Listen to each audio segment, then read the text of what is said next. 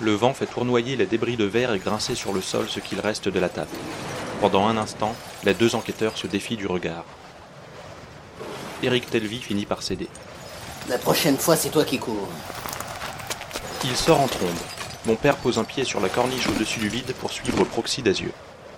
Eric, attendez Je me retourne pour voir dans le couloir, dans l'alignement des portes de la salle d'interrogatoire et du bureau adjacent. La voix se rapproche. J'ai besoin de vous ici, suivez-moi. La personne s'engouffre dans le bureau, accompagnée d'une femme. J'écarquille les yeux en voyant à qui j'ai affaire. C'est la première fois que je vois Hector Nova de mes propres yeux. Je le connais, comme tout le monde, pour l'aura qu'il dégage devant les médias.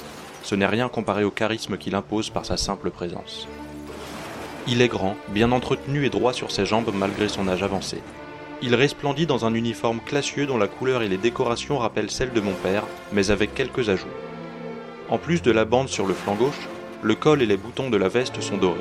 Sous le sigle de la haine, à droite, sont accrochées ces décorations non seulement pour le directeur qu'il est, mais aussi pour le chef d'armée que ce poste fait de lui. Des gants noirs aux reflets rouges finissent de l'habiller, dont l'intérêt est plus médical qu'esthétique puisque des problèmes d'arthrose l'obligent à ne jamais s'en séparer. Malgré tout cet attirail, les signes de vieillesse se remarquent. Ses cheveux bruns tirent vers le gris, ses joues se creusent et sa voix, qui impose toujours autant l'obéissance, devient chevrotante. Milas, prenez la place d'Eric. Il me le faut ici. Vous appuierez mademoiselle Dissidia en voiture. Elle part devant. Dissidia, c'est elle. J'en étais sûr. Décidément, j'aurais été moins réticent à venir si j'avais su qui j'allais croiser. Elle est de celles à qui l'on demande des autographes dans la rue, mais certainement pas de celles qui acceptent. Je n'avais pas dix ans quand Hector Nova l'a présentée à Numéris en tant que sa garde du corps il y a 15 ans, après la mort de son prédécesseur, une femme du même acabit. D'où elles viennent, de qui tiennent-elles leur enseignement, comment se procurent-elles leur équipement, personne ne le sait, pas même leur employeur. Mademoiselle Dissidia entretient un mystère autour d'elle qui amplifie chacun de ses exploits, ce à quoi s'employait déjà, paraît-il, la première garde du corps. Exploit est assez faible. Elle est littéralement capable de l'impossible. Elle est compétente par nature, c'est évident. Toutefois, ses armes et ses portions d'exosquelette invisibles sous sa combinaison en font une adversaire hors catégorie. L'argent n'explique pas de telles possessions. L'armée des cinq elle-même n'est pas si bien dotée et, de ce que m'en a dit mon père, les érudits non plus. Elle est unique, non seulement dans notre mégalopole, mais dans les autres aussi. Aucun autre homme, qu'il soit riche ou puissant, ne possède un tel atout à ses côtés. Hector Nova n'a d'ailleurs jamais révélé comment il l'avait rencontrée. Elle a maintenant la quarantaine. Ses plus belles années sont derrière elle, bien qu'elle reste séduisante. Elle n'en joue pas, excepté quand cela arrange les affaires du directeur. Au contraire, elle garde le visage dur et le regard perçant la plupart du temps. La légende dit qu'elle s'entraîne au lieu de dormir. Alerte comme elle est, vive comme l'éclair, j'en doute. Lorsque les médias retransmettent des extraits de ses interventions, ses cheveux noirs flottent dans l'air au rythme de ses mouvements aussi efficaces qu'élégants. C'est sûrement pour les tenir qu'elle les plaque avec un diadème couleur d'obsidienne dont les ornements retombent sur le côté du front. Sa combinaison est noire elle aussi, agrémentée d'argent, d'une part sur son bras gauche où est dessiné un ange brandissant une couronne de laurier, d'autre part dans son dos où deux courbes partent du coccyx, puis s'élargissent en se croisant sur la colonne vertébrale pour s'arrêter à hauteur des omoplates. Bonjour Thomas. Je reviens au présent quand son salut me surprend. Voilà qu'elle connaît mon prénom. Pour illustrer les dires de son employeur, elle avance vers la baie vitrée d'où elle fait reculer mon père. Elle attrape l'arme de poing aimantée à sa taille, la seule qu'elle laisse voir à ses adversaires, celle dont on dit qu'elle renvoie le reflet de ses victimes avant de les abattre, avant de se retourner. Comme si elle sortait de sa chair, deux ailes d'acier de presque 4 mètres d'envergure se déploient dans son dos. Elle doit les recourber pour les faire tenir dans la pièce. Toujours recroquevillé dans un coin, Zachary Endel croit halluciner. Moi, je m'émerveille de ce que peu de personnes ont vu d'aussi près, même sur le réseau. Quant à mon père, bien que familier de la garde du corps, il est tout autant impressionné. Elle dit, avec un sourire complice à l'adresse du vieil homme. Vous êtes privé de sortie jusqu'à mon retour, monsieur Nova. Puis, avec la grâce de l'ange qu'elle évoque, elle fait volte-face et saute dans le vide. Elle plane à plus d'un kilomètre et demi au-dessus de la terre ferme, plongeant vers l'androïde qui atteint déjà le bas de la tour. Pas le temps de m'ébahir. Je dois suivre mon père qui part au pas de course. Dans le couloir, il s'arrête en me voyant derrière lui. Qu'est-ce que tu fais? Reste là. Non, je viens avec toi. Hors de question. Cette chose a tué Ghislain, et elle a déjà eu l'occasion de me tuer sans le faire. Il lève la main et ouvre la bouche pour contester, mais aucun mot ne sort. Tu ne bouges pas du bolide.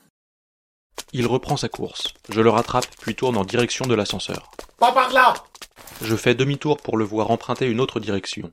Je repars à toute allure. Il passe encore deux intersections et s'engouffre dans une porte de service.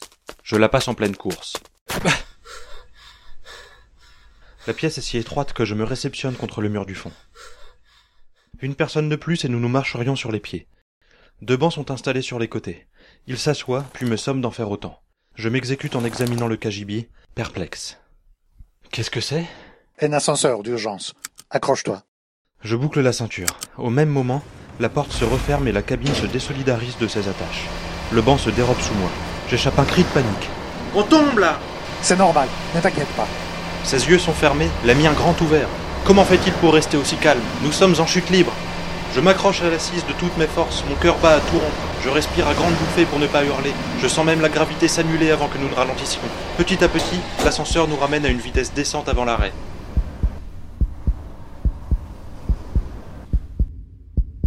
Immobile, le front couvert de sueur, je mets un certain temps à réaliser que nous venons littéralement de tomber de plus de 400 étages. Devant mon apathie, mon père me détache et m'attrape le bras. J'avance malgré moi dans son sillage, encore sous le choc. Nous traversons le rez-de-chaussée.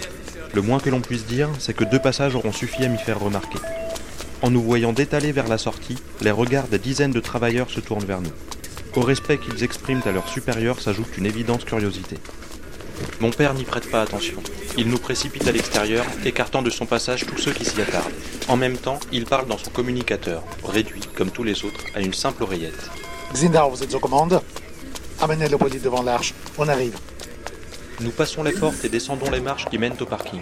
La voiture est juste en bas, la porte arrière déjà ouverte. Au lieu de s'y engouffrer, mon père la referme et ouvre celle du conducteur. Merci, je vais prendre les commandes. Attendez-moi ici. Thomas, monte à côté. Xintao comprend l'urgence de la situation et se lève d'un bond, remplacé par son chef. J'ai à peine le temps de contourner l'habitacle qu'il démarre sur l'échafaudron. Il porte une main à l'oreille pour lancer une nouvelle communication. Dissidia, vous me recevez? Vous êtes où? J'arrive. Il raccroche et pousse le levier de vitesse à fond, Ambassade de Tripalium. précise-t-il à mon adresse. Accroche-toi. Ce conseil me fait désormais frissonner. Heureusement, l'accélération n'est pas aussi subite que la précédente. À l'angle de la tour, nous virons vers les quartiers sud-est. Le véhicule suit seul les voies que lui indique mon père. La circulation est dense, mais l'ordinateur embarqué en fait son affaire. Il slalome entre les autres bolides qui, au son du gyrophare, sont envoyés sur les côtés de la chaussée. Le réseau routier gère lui-même la vitesse et la trajectoire de ses usagers, rendant prioritaires les autorités en cas de besoin. C'est la première fois que je me trouve dans ce cas. Nous prenons de la vitesse jusqu'à atteindre celle du son. Nous sommes plaqués au dossier. Sur les côtés, les façades se flouent et les bolides se fondent les uns aux autres. Je profite que notre cible soit encore loin pour demander. Pourquoi c'est de telle vie et pas de toi qu'il avait besoin, Nova? Pour l'amnésie que l'androïde a provoquée chez Zachary Endel. Et? Il peut lui rendre la mémoire? Non, mais il a déjà eu affaire à ce genre de cas. Je l'interroge du regard. Prox. Mes pensées s'arrêtent. Je connais ce nom, mais suis incapable de lui associer quoi que ce soit. Où l'ai-je entendu? Par qui? Que désignait-il Mon cerveau entre en ébullition pour rattraper les souvenirs qui lui échappent. Je suis assailli de maux de tête qui se transforment en migraine. À côté, mon père s'affole. Il regarde à tour de rôle la route et le siège passager. Thomas Thomas, ça va? Je m'évanouis.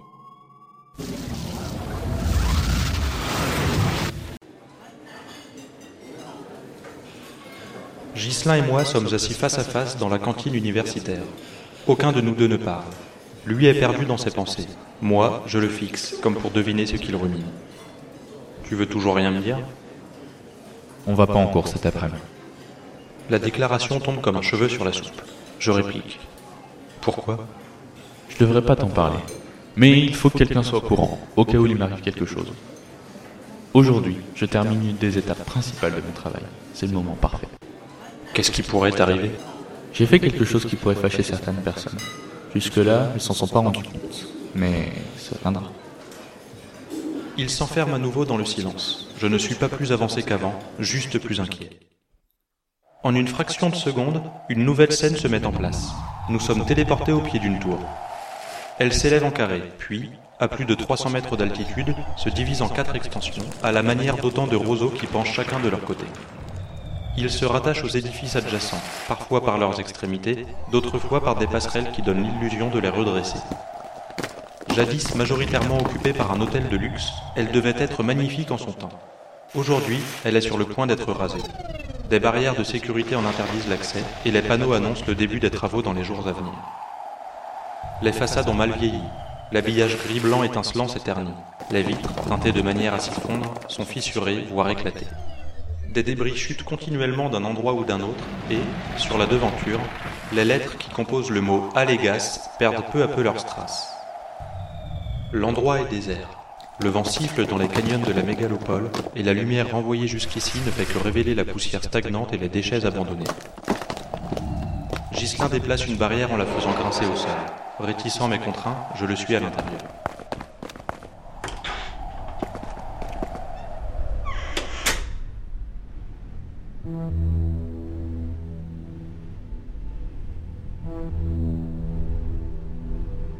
Des traces de vandalisme et de squat sont visibles un peu partout dans le hall. Les canapés ont été éventrés, des cendres de feu de camp reposent sur le carrelage, des bouteilles vides et des restes de repas sont éparpillés ci et là, et les horloges n'indiquent plus l'heure exacte que deux fois par jour.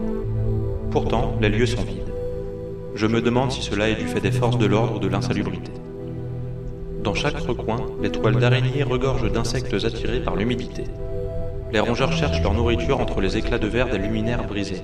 Chats et chiens errants se trahissent même par des ombres fuyantes ou des bruits de vases renversés. Je le suis à travers le hall. À ses extrémités, de longs couloirs nous renvoient l'écho de nos pas. En y jetant un œil, je devine la plateforme d'accueil de l'élévateur. Aucun son caractéristique d'une sustentation magnétique n'en émane. J'en déduis que les systèmes vitaux de la tour sont hors service, comme tout le reste. Cependant, quand Ghislain appuie sur l'interrupteur d'une cage d'ascenseur plus restreinte, ses battants lui livrent immédiatement passage. C'est moi qui l'ai remis en service. Explique-t-il en nous précédant. Il entre un code, puis nous partons pour l'étage 66. À chaque palier qui défile, je crains un peu plus pour ce que je vais découvrir. J'aurai une multitude de questions à lui poser, mais je sais qu'il n'y répondrait pas. Je prends donc mon mal en patience et respecte son silence.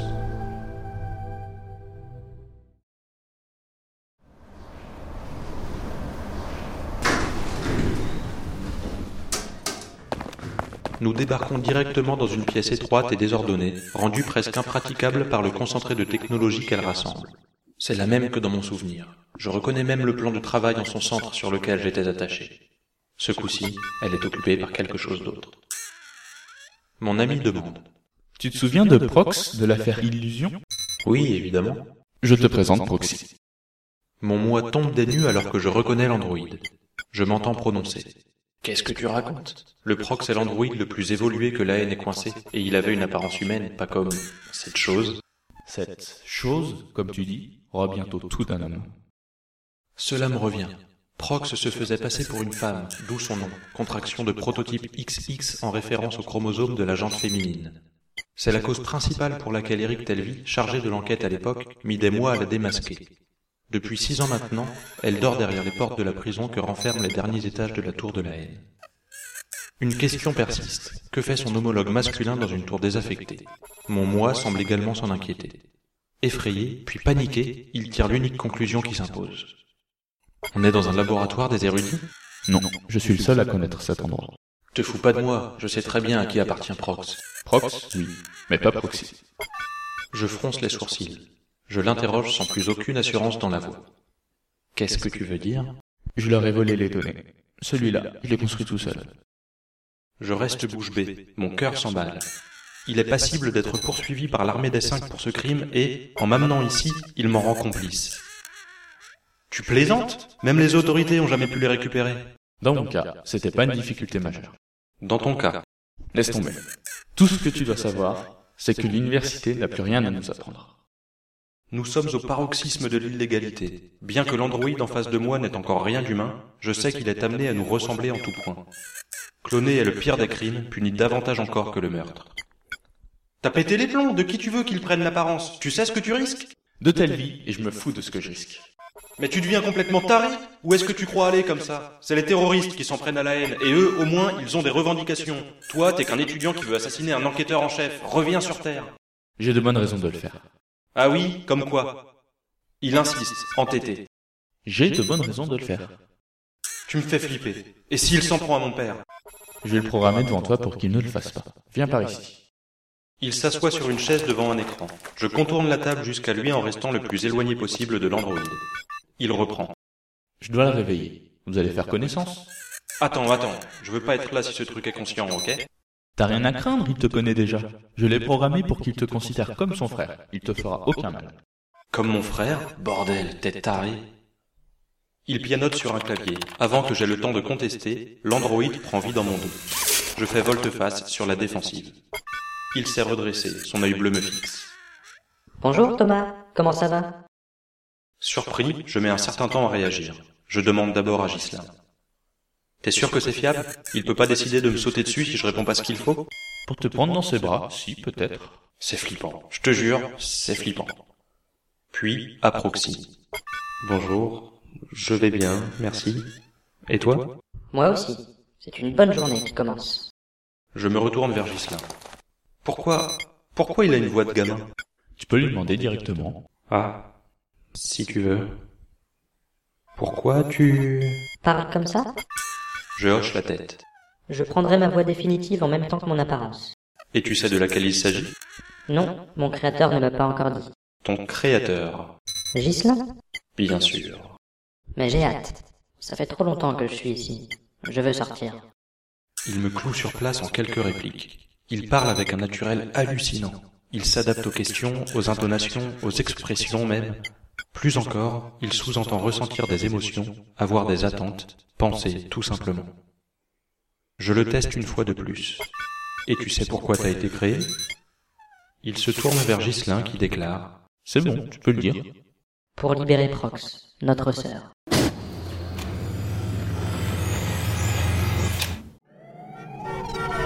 Je suis réveillé par des klaxons assourdissants.